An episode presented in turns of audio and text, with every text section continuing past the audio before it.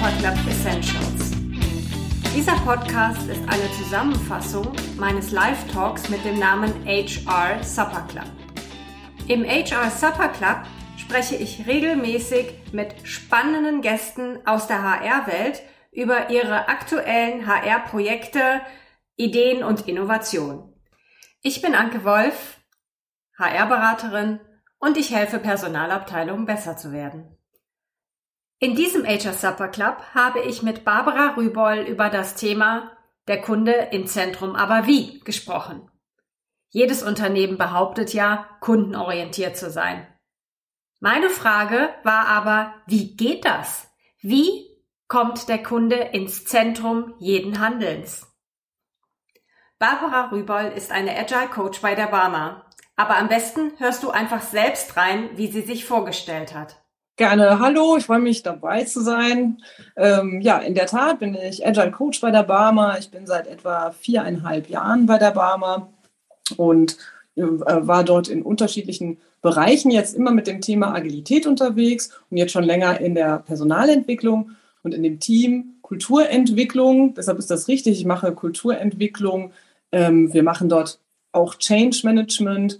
Und ja, ich speziell bin äh, da äh, aus dem Team wirklich mit Agilität befasst und deshalb auch mit Kundenzentrierung. Und jetzt halt nochmal ganz ja, seit neuestem auch wirklich ganz offiziell und äh, steht auch drauf, Kundenzentrierung. Aber da, glaube ich, reden wir jetzt auch nochmal drüber. Ne? Ja, genau. Und meine allererste Frage war, warum sich die Barmer denn genau jetzt mit dem Thema Kundenzentrierung beschäftigt und was sie damit eigentlich bewirken möchte.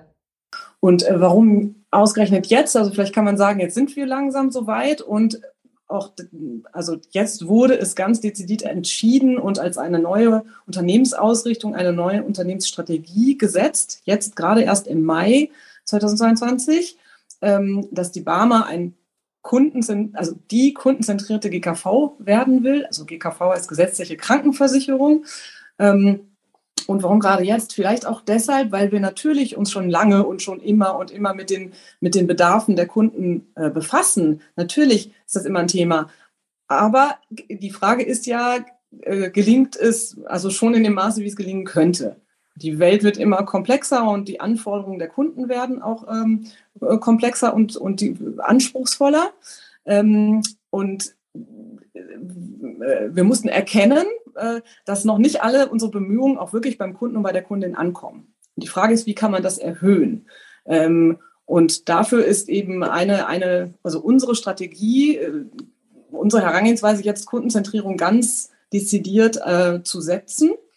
Ähm, ja, genau, das wird. Also ich glaube, ach so, vielleicht wolltest du darauf noch hinaus. Also wir haben es auch daran gesehen oder man kann es auch daran erkennen, dass unsere, unser NPS, also der Net Promoter Score, äh, das heißt die Weiterempfehlungsrate, die Weiterempfehlungsbereitschaft unserer Kundinnen und Kunden, äh, dass der nicht so hoch ist, wie wir ihn gerne hätten. Also wir sind da im Mittelfeld, sag ich mal. Und äh, daran lässt sich ja was ablesen. Also wenn die Kunden uns nicht weiterempfehlen dann, und nicht weiterempfehlen möchten, dann bedeutet das, dass sie ja eben nicht absolut super zufrieden sind und totale Fans. Und da wollen wir eigentlich hin. Und deshalb ist unser Ziel mit Kundenzentrierung äh, bis 2025 unter die Top 3 der gesetzlichen Krankenversicherungen zu kommen, was diesen Net Promoter Score angeht. Aber was heißt eigentlich Kunde und Kundenzentrierung für eine Versicherung wie die Barmer? Barbara hat uns erzählt, dass es nicht nur um externe Kunden, also um die Versicherten geht, sondern auch um die internen Kunden, also die Kunden für Bereiche wie zum Beispiel die Personalabteilung. Einer meiner Highlights aus dem Gespräch mit Barbara war, dass sie sagte, Kundenzentrierung ist kein Projekt. Kundenzentrierung ist eine strategische Ausrichtung, die alle Bereiche des Unternehmens betrifft. Und wie soll diese neue strategische Ausrichtung nun umgesetzt werden? Hierzu erklärt uns Barbara, dass es vier Bausteine gibt. Zum einen einen Management-Workshop mit einem Impulsvortrag zum Thema Kundenzentrierung. Weiterhin sogenannte Lernreisen, die wir uns gleich noch einmal genauer anschauen. Drittens ein Umsetzungscoaching, in dem Teams, Führungskräfte nochmal ihre besonderen Fragen und Bedürfnisse zum Thema Kundenzentrierung mit einem professionellen Coach besprechen können. Und viertens die Prozessverbesserung, die wir uns gleich auch nochmal anschauen. Aber hör doch erst mal rein, was Barbara zu den Lernreisen erzählt. Und die Lernreise machen wir als Piloten und die besteht momentan geplant aus fünf Modulen. Äh, und da gehen wir quasi eine Stufe tiefer. Also da machen wir es so, dass wir den ersten zwei Modulen ähm, eine ganz ähm, ja, typische äh, kundenzentrierte Methode äh, anwenden, ähm, dass wir mit den Teilnehmern ähm, ausprobieren, wie führt man eigentlich qualitative kundenzentrierte Interviews. Das sind nämlich nicht einfach nur Interviews, das sind auch keine Fragebögen, sondern es ist wirklich eine eigene Methodik. Also wenn es geht bei so, äh, bei so einem Interview darum, die Kundenbedürfnisse zu erfahren. Und das ist nicht so ganz banal, das muss man lernen hm, und dann ausprobieren. Und äh, das heißt, wir machen das so, dass wir mit denen kundenzentrierte Interviews führen und tatsächlich auch mit echten Menschen sprechen. Ne? Also wir machen das nicht nur so theoretisch, wie geht das, sondern wir machen das wirklich und, und äh, interviewen dann Menschen zu einem Thema und lernen, wie, wie führe ich so ein Interview, wenn ich eigentlich das Bedürfnis herauskriegen will und nicht einfach nur irgendwelche Fragen abhaken möchte. Dann ist es jetzt keine Umfrage, sondern ich will qualitativ äh, den Menschen verstehen. Und im nächsten Modul äh, ist dann geplant natürlich den nächsten Schritt, wenn ich dieses Bedürfnis herausgefunden habe, was mache ich denn jetzt damit? Also was gibt es für Möglichkeiten, für Methodiken, ähm, um dieses zu bedienen? Also wie kann ich Ideen entwickeln, Lösungsideen entwickeln und die dann auch anbieten? Das sind also die nächsten zwei Module bei denen wir aber wirklich mitten im Piloten sind noch. Also da kann ich jetzt noch nicht so dazu viel dazu sagen, ob das jetzt genauso aus, auf, aufgehen wird äh, und wie viel wir noch anpassen werden nach dem Piloten. Dass Kundenzentrierung nicht nur Kulturarbeit ist, sondern auch Hard Facts betrifft, zeigt der Baustein Prozessverbesserung. Hier sehen wir, dass eben nicht nur der Wille kundenorientiert zu sein ausreicht, sondern eben auch überprüft werden muss, ob man wirklich kundenzentriert arbeitet. Prozesse zu verbessern ist ein ganz wichtiger, ein ganz wichtiger Hebel. Also wenn wir das, das Thema muss man auf jeden Fall mit angehen, weil Prozesse bei uns nun, äh, sehr wichtig sind. Wir haben viele Prozesse, wir brauchen die auch. Das, da liegt aber natürlich genau die Gefahr, dass der Prozess quasi das Wichtigere ist als der Mensch oder der Kunde oder die Kundin oder der Mitarbeitende.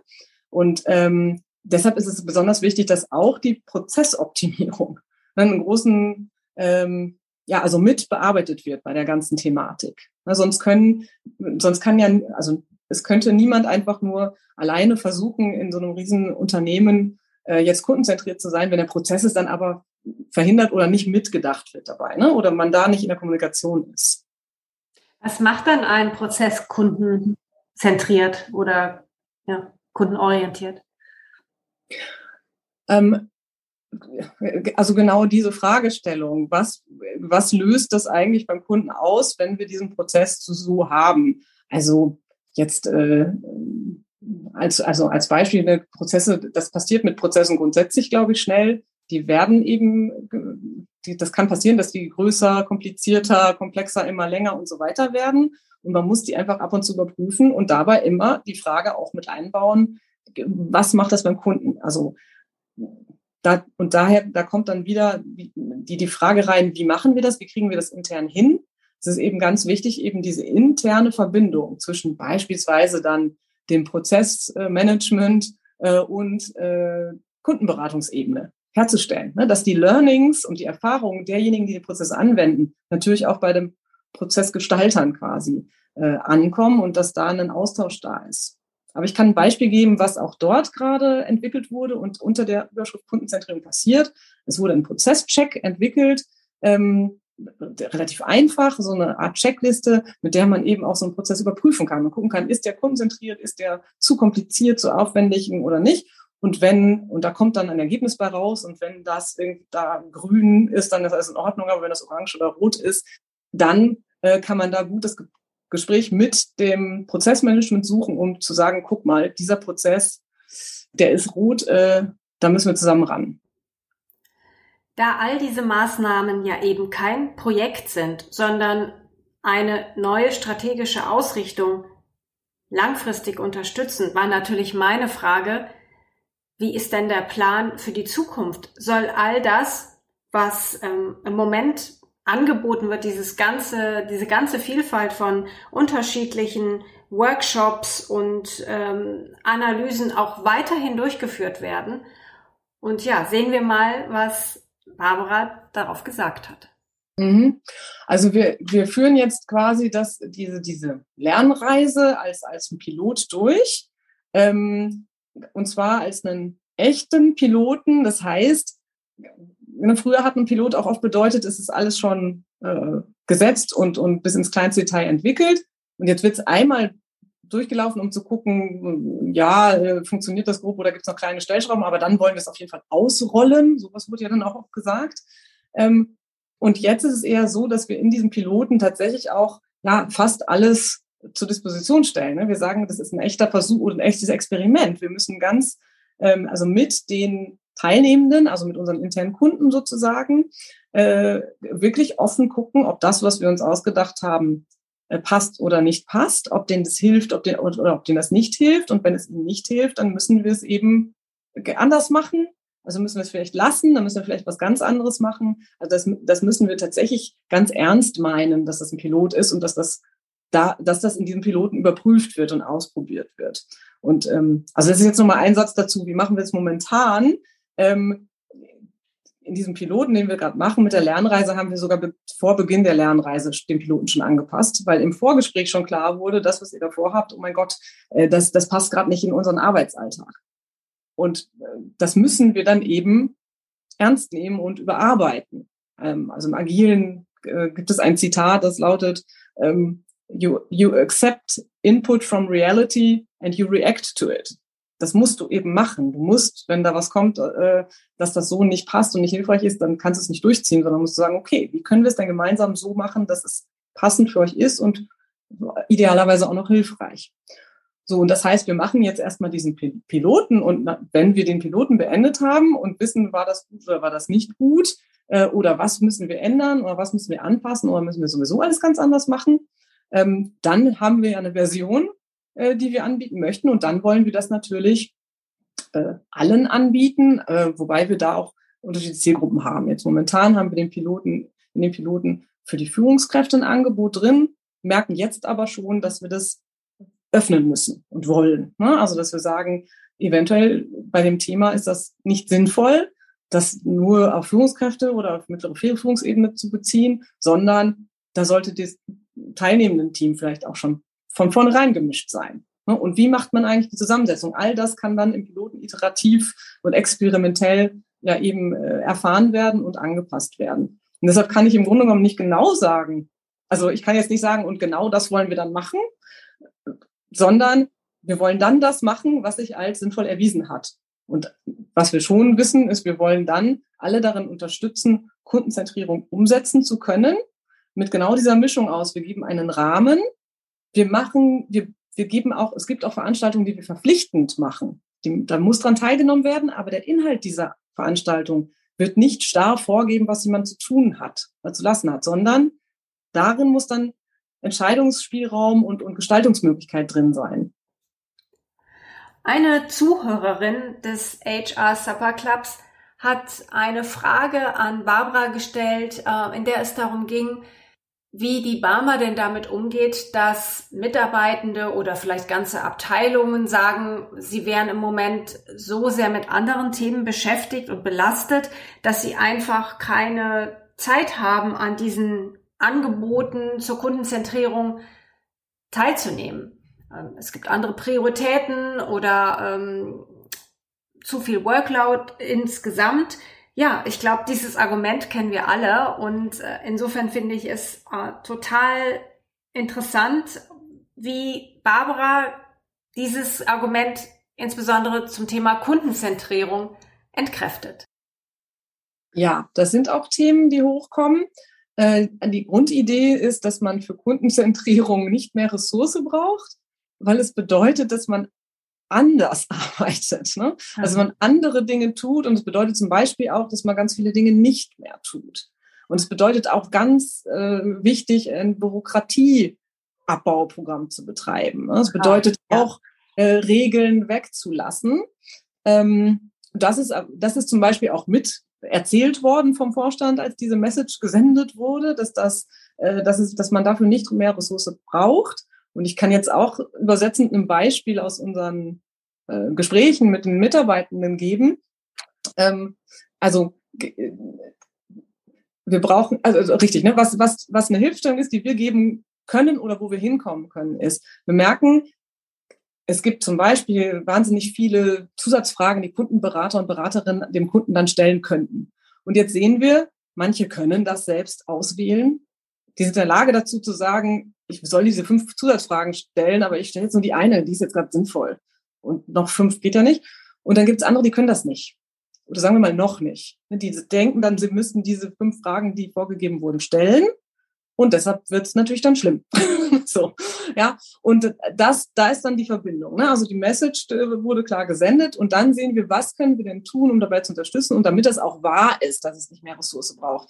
Wir müssen Dinge weglassen, aber das kann nicht jeder. Wir müssen dabei auch helfen. Oder Führungskräfte müssen ihren Teams helfen. Wir müssen auch gucken, wem muss ich helfen und ihn dazu ermutigen oder wo muss auch vielleicht ein Prozess geändert werden, damit der Prozess das auch nicht mehr zwingend verlangt. Ne, so. Und deshalb ist das so ein Zusammenspiel. Und das ist schon eine, ähm, keine banale Aufgabe, aber das ist die ja, äh, Herangehensweise. So.